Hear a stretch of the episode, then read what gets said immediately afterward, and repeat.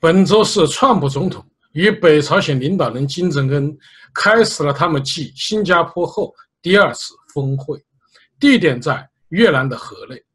但很不幸，他们谈崩了。两人不仅提前结束了会议，还气得取消了原来预定一起享用的午餐。川普的性格很外向，在记者会上大倒苦水。他说：“总的来说，朝方要求彻底解除制裁。”并且同意在我们要求的地区进行大面积无核化，但我们无法答应全面解除制裁。他还说，在解除制裁和无核化方面，美朝双方有认识上的差距。他们愿意无核化的是我们认为不是很重要的一些设施。金正恩则比较内向，返回酒店呢生闷气，既没有就会谈内容。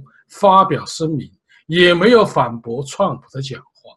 当然，这次约会啊，也并非完全没有成果，因为一向羞答答的金正恩在记者会上开了金口，通过翻译回答记者的提问，让现场的记者们很兴奋。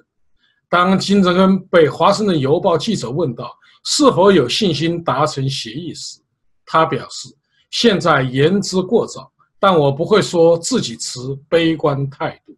我向你们保证，我将尽我所能，让今天达成圆满的结果。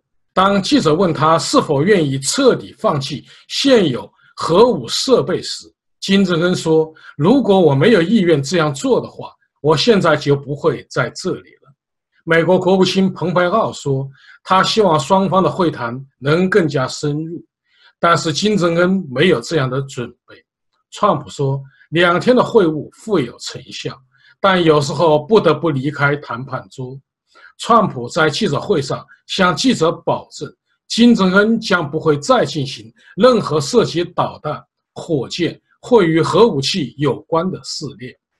一场世界瞩目的美朝峰会就这样结束了。美朝之间没有达成任何协议。川普起身飞回了美国。金正恩则留在河内散心。中国外交部长王毅周四会晤了朝鲜外务省副相李吉成。王毅劝慰他说：“美朝双方谈判已经进入深水区，难免会遇到这样和那样的问题。为什么越南的美朝峰会会以如此的方式结束？朝鲜半岛局势将会何去何从？我们不妨一起来分析一下。”事实上，这场峰会的破裂并不令人意外。我在几天前就分析过，比喻它是一场不远万里的尬聊。根本原因在于，川普太急于从这次峰会上得分，以鼓舞国内民众的士气，扭转他的政治困局。目前，川普在国内啊，遭遇到了前所未有的挑战。首先，二月十五日。川普签发了国家紧急状态令，以保障美墨边境修建隔离墙的费用，但他这一脚啊踢到了铁板上。众议院议长佩洛西当即指责他滥用权力和破坏三权分立的宪政制度。随后，众议院投票啊否决了他的紧急状态令。目前至少已有十六个州向联邦法院起诉他的行政决定违反宪法。其次，通俄门调查的步步紧逼，也让川普啊不寒而栗。就在他与金正恩举行会谈时，华盛顿的国会正在进行一场涉及通俄门的听证会。他的前私人律师科恩与他彻底反目，在国会作证时。科恩将他这位现任总统形容为种族歧视者、骗子和小人。科恩承认，川普曾签发一张私人支票，当做给绰号“旋风丹尼尔”成人片女星克里夫德作为他们之间风流韵事的封口费。二零一六年总统大选时，维基解密将民主党一连串机密邮件公诸于世。迫使联邦调查局局长科米宣布重启调查程序，严重打击了民主党总统候选人希拉里的选情。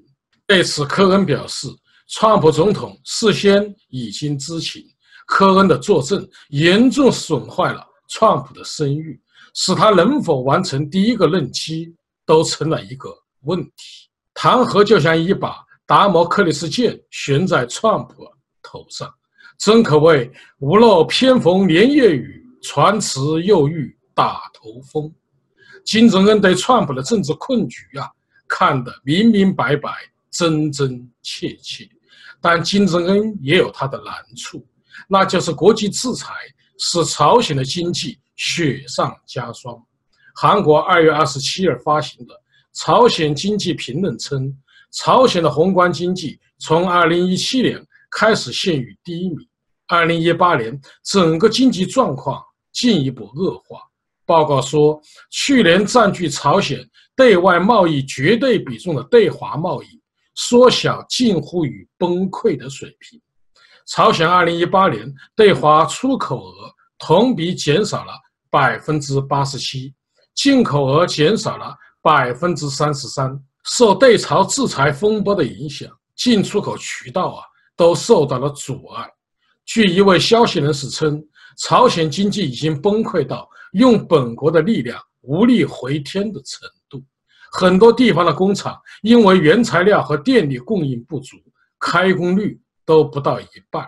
金正恩希望发展经济，包括重启开城工业园区、重新开放金刚山旅游胜地。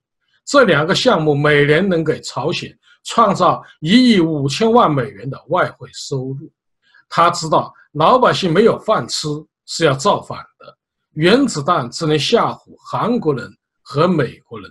但他不可能在国内引爆原子弹，所以金正恩赴会的要求就是美国承诺促成联合国立即全面解除对朝鲜的经济制裁。而川普知道，无协议胜过坏协议。一旦他签署了足以被外界解读为偏向平壤的协议，他将遭受比不签协议更严厉的舆论抨击。权衡之下。川普只有离开谈判桌。我们可以将川普和金正恩比喻为一对各自心怀鬼胎的恋人。老川普急于与年轻的金正恩订婚，以证明自己宝刀不老；而金正恩则借机开出了高昂的青春价码。于是他们谈崩了。我们谈川普与金正恩的恋爱，不能忽略了川普的老情人。习近平，川普的毛病呢，就是太花了。看金正恩年轻，就不愿意再理年老色衰的习近平了。川普的喜新厌旧和无情，让习近平呐很受伤。想当初，川普总统上任之初，金正恩成天拿着导弹乱射，鼓捣原子弹和氢弹，发射的方向啊，还对准了美国。川普无奈，只好求助习近平带话给金正恩。后韩国总统文在寅与金正恩眉来眼去，暗中牵线，秘密安排与川普约会。去年六月，川普与金正恩果真在新加坡见了面。这一见面呢，就打得火热。自从川普与金正恩热恋后，川普就急于甩掉习近平。去年七月，竟然对中国发动了贸易战，给习近平致命一击。习近平心里那个恨啊，真是昨日像那东流水，离我远去不可留；今儿让我心多烦忧，抽刀断水水更流，举杯消愁愁更愁。明朝清风似飘流。由来只有新人笑，有谁听到旧人哭？爱情两个字，好辛苦。但习近平也不是省油的灯儿，他找来了金正恩，又是喝茅台，又是送礼物，把金正恩感动的与习近平结为知己，定下攻守同盟，要为习近平出手。川普可能忘记了。上次他与金正恩的约会，机票钱呢还是人家习近平给出的。这次越南再次相会的火车票也是习近平买的单。川普犯了天下男人都会犯的错。他的两个新老情人联手对付他，川普又会面临怎样的局面呢？